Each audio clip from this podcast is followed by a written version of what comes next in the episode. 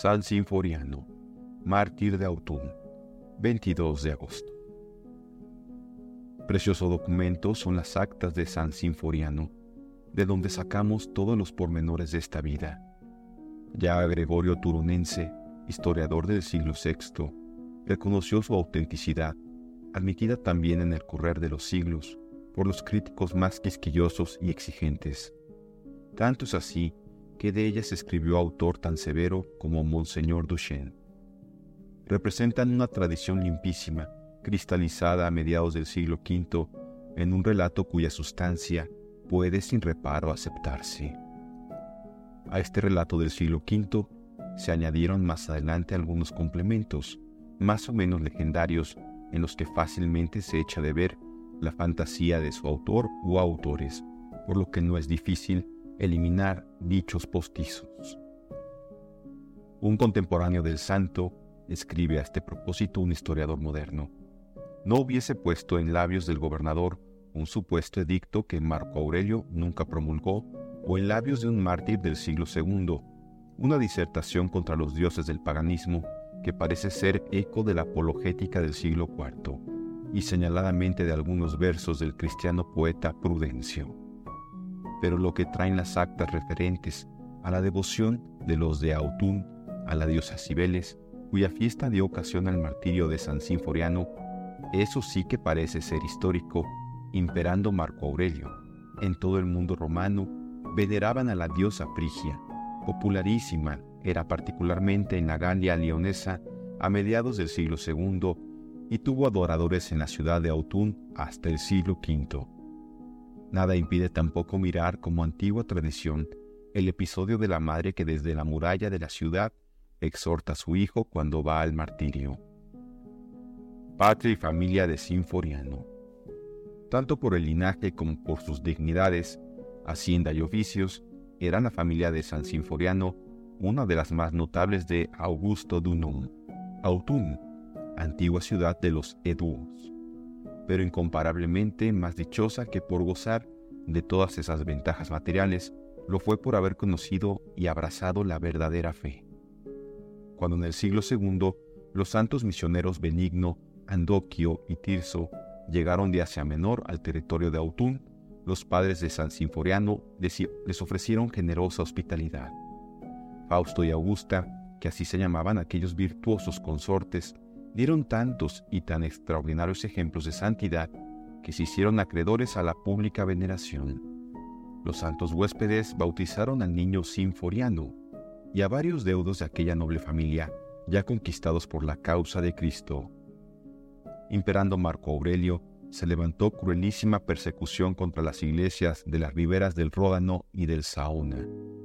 Primer episodio de ella fue el degüello de los cristianos de León y de Viena de Francia del año 177.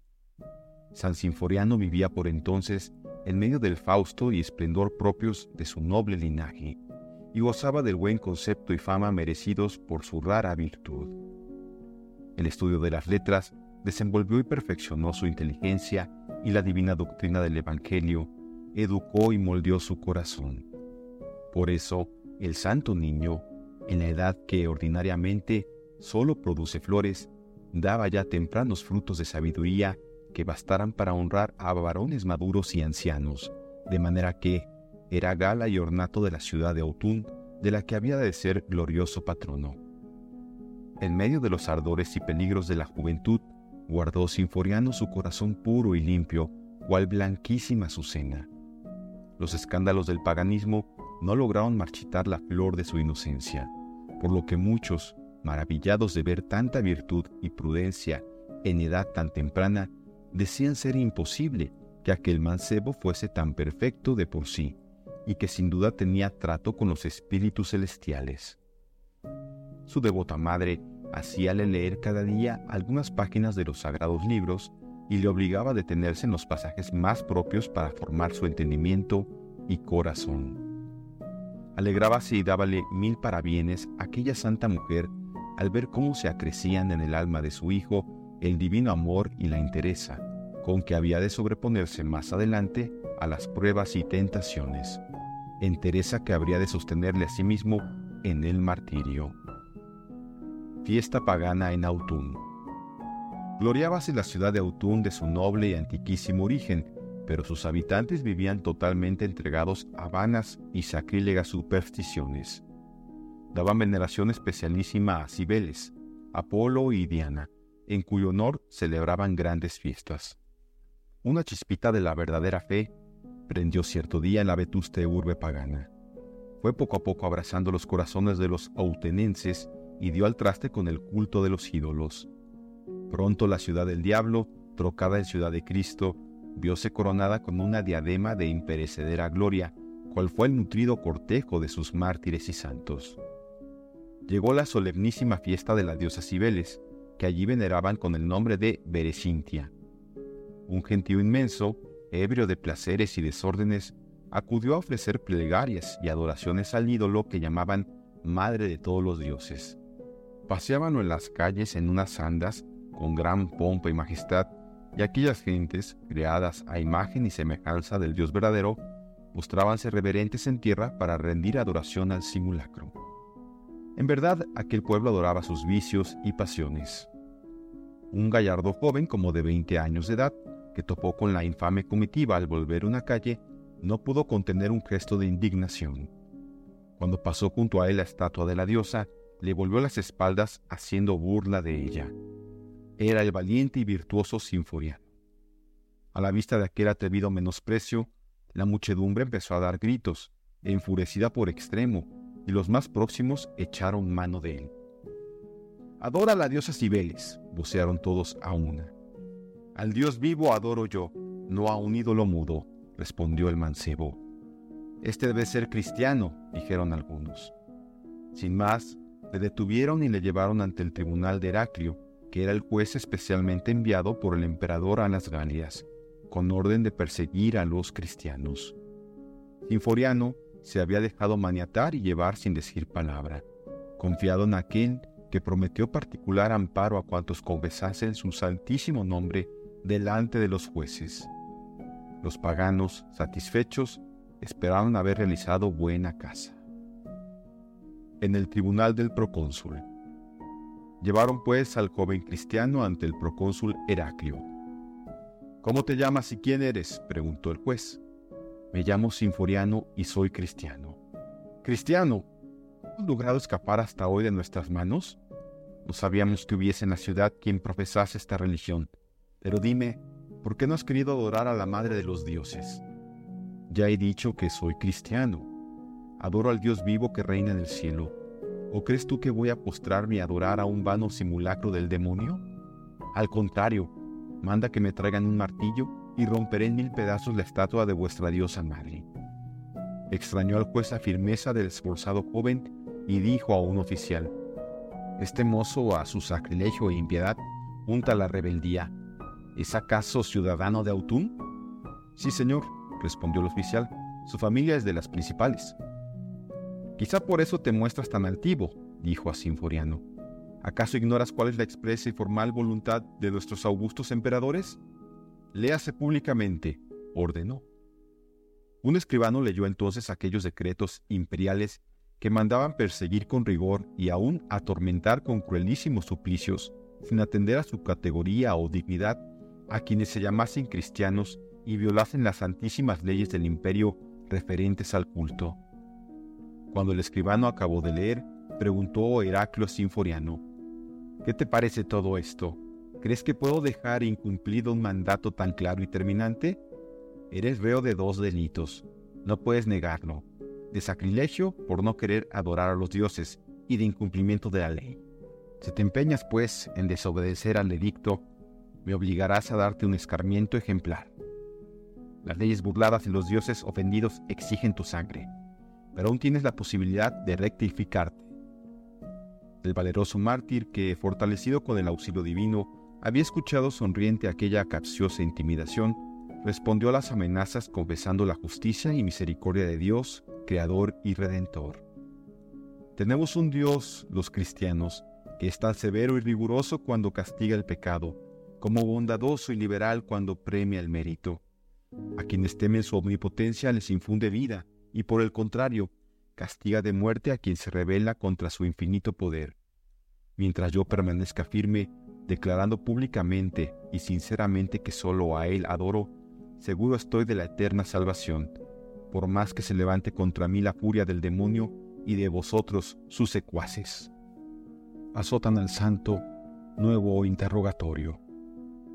Comprendió Heraclio que no podría ablandar el pecho fuerte y valeroso del santo mártir, y que a pesar de todas sus razones y amenazas, aquel fortísimo caballero del Señor persistía inflexible en su determinación, y mandó a los lictores que le azotasen cruelmente cual si se tratase de un vil esclavo. Así lo hicieron aquellos desalmados verdugos. Echaronle después en una dura cárcel. Esperaban que la soledad y lobreguez de aquella hedionda mazmorra doblegarían la constancia del mártir, pero el Señor sostuvo el ánimo de su valeroso caudillo. Terminado ya el plazo otorgado por las leyes, Heraclio hizo comparecer al preso.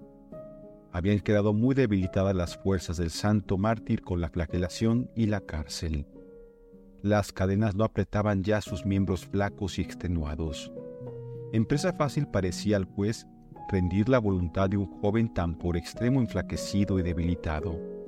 Pero el mártir, sostenido por la gracia, podía menospreciar las promesas del magistrado romano, por halagadoras y seductivas que fuesen. Cuando Heraclio vio delante de sí al noble mancebo, manifestó fingida compasión, mil veces más peligrosa que las mismas amenazas. Considera, Sinforiano, le dijo, cuánto pierdes y cuán sin razón te obstinas en no querer adorar a los dioses inmortales. Obedece, te prometo un cargo honrosísimo en los ejércitos del emperador. Además tendrás derecho a esperar de su liberalidad premios proporcionados a tus servicios. Considera también el peligro a que te expones si hoy mismo no doblas la rodilla ante la diosa Cibeles y no rindes adoración a nuestros excelsos dioses Apolo y Diana. ¿Quieres que mande a adornar con guirnaldas sus altares? Mira, créeme, ofrece incienso a nuestros dioses y con sacrificios dignos de su inmensa majestad, procura que te sean propicios. Un juez como lo eres tú, depositario de la autoridad del príncipe de los negocios públicos, respondió Sinforiano, no ha de andar perdiendo el tiempo en vanos y frívolos discursos. Si es peligroso no trabajar para adquirir cada día una nueva virtud, ¿cuánto más debe temer el dar de cabeza contra el escollo del vicio quien se aparta de la senda del bien? Insistió el procónsul para ver si podía arrancar al valeroso joven palabras de apostasía reiteró las halagadoras promesas y le pintó con vivos colores las honras y dignidades que tendría en la corte. Ni poco ni mucho caso hizo Sinforiano de tales promesas y respondió, Un juez se deshonra cuando del poder que la justicia puso en su mano usa él para armar trampas a la inocencia. Nuestras riquezas y honras de Cristo las esperamos, y sabemos que el tiempo no podrá corromperlas. A vosotros, por el contrario, con la riqueza sostiene el demonio cogidos en sus redes. El ansia de bienes caducos está corroyéndoos el corazón con incesantes zozobras. Nuestros bienes no son de este mundo, a nosotros nada nos roba la adversidad. Muy falaces y pasajeras son, en cambio, vuestras alegrías. Podrían muy bien ser comparadas a un trozo de hielo que se derrite con los primeros rayos del sol. Vuestros placeres pasan veloces como el tiempo. Solo nuestro Dios puede galardonar con dicha y gloria infinitas.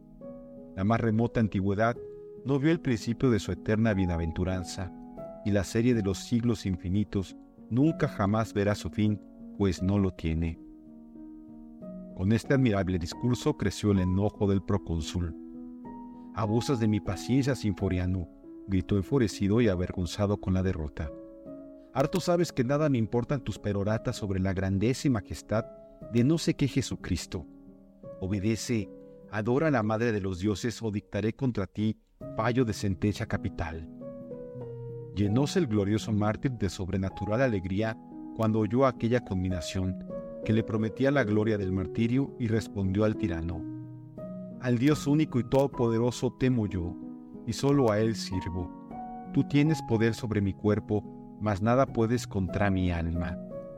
Sinforiano reprochó luego duramente a aquellos viejos romanos las abominables bacanales que solían temer en las fiestas paganas, y la vergüenza grande de adorar como a divinidades a unos hombres mortales cuya vida fue un tejido de escándalos y cuyo culto, inspirado por el demonio, solo se endereza a perder a los hombres y a sembrar en sus corazones envidias, errores y toda clase de pecados.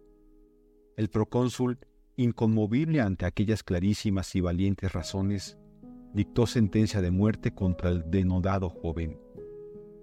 Declaramos, dijo, que Sinforiano es reo de crimen por haberse negado a adorar a nuestros dioses y haberse burlado de los sacros altares con sus impíos y sacrílegos discursos. Condenámosle por esta razón a parecer degollado por el cuchillo vengador de dioses y leyes. Una madre cristiana en el martirio de su hijo. La sentencia debía cumplirse inmediatamente.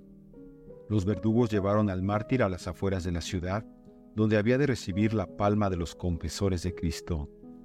Entonces ocurrió una escena por demás admirable y enternecedora. Una madre cristiana que alentaba a su hijo a pelear denodadamente en la postrera lid. Augusta estuvo al tanto seguramente de todas las circunstancias del interrogatorio de su hijo. En su maternal corazón padecía dolores de muerte al verle azotar y encerrar en nóbrega cárcel. Pero los sentimientos cristianos se sobrepusieron al dolor Así como presenciar impávida la pelea, quiso asistir jubilosa al triunfo. Corrió a asomarse a la muralla, cerca del portal por el que iba a salir su hijo, para decirle valerosamente el adiós postrero y animarle a coronar dignamente su santa proeza. En esta ocasión, dicen las actas del mártir, aquella madre, tan venerable por su ancianidad como por sus excelentes virtudes, se mostró digna de la madre de los macabeos, y desde la muralla con gran espíritu y esfuerzo, exhortóle a que muriese alegremente por su fe. Hijo mío sinforiano, le gritó, Hijo de mis entrañas, acuérdate de Dios vivo, ármate de su fortaleza y constancia. No hay por qué temer la muerte que nos lleva a la vida. Alza, hijo mío, tu corazón y mira a aquel que reina en los cielos. Oh hijo, no se te quita la vida, antes se trueca en otra mejor y aunque el camino es estrecho y la senda por donde has de pasar dura y llena de espinas, acuérdate de que por ella pasaron todos los santos.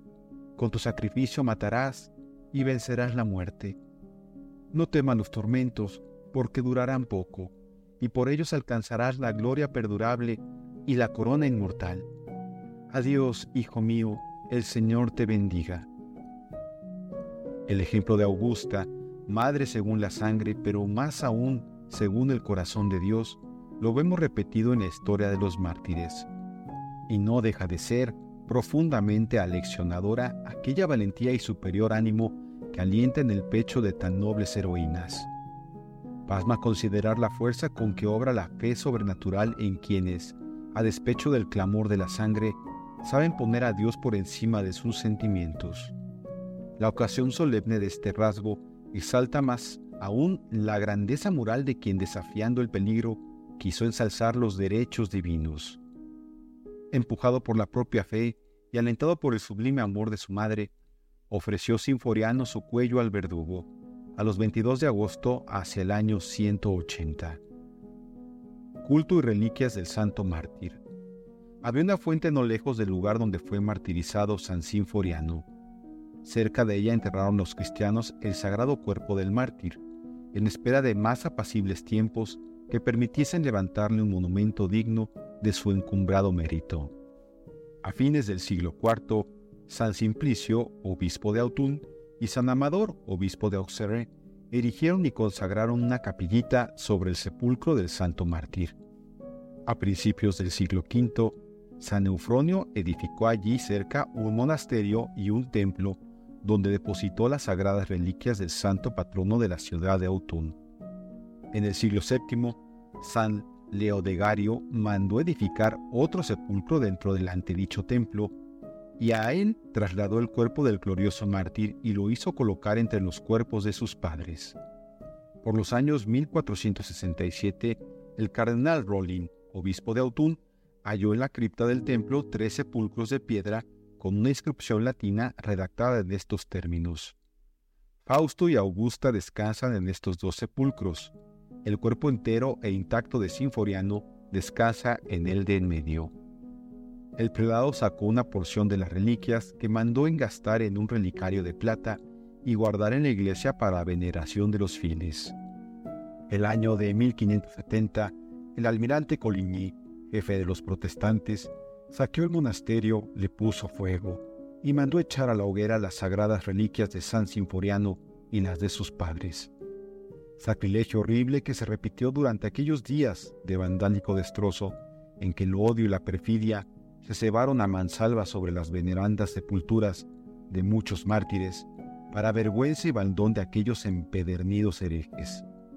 Con todo, aún consiguieron los católicos poner a salvo algunos restos de huesos medio calcinados, que son los que hoy día reciben piadoso culto en aquella catedral. La fiesta de San Sinforiano se celebró siempre con gran solemnidad. En los siglos de mayor fe, muchísimos cristianos iban en romería a su sepulcro. San Casiano acudió a venerarle desde el corazón de Egipto. San Martín se arrodilló ante el sepulcro del santo mártir cuando fue al territorio de Autun.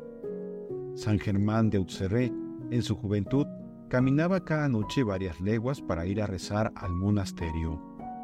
Por los siglos VI a XIX hubo en Francia muchas abadías bajo la advocación de San Sinforiano. Los martirologios y demás libros litúrgicos dan fe de la popularidad del culto de este glorioso mártir.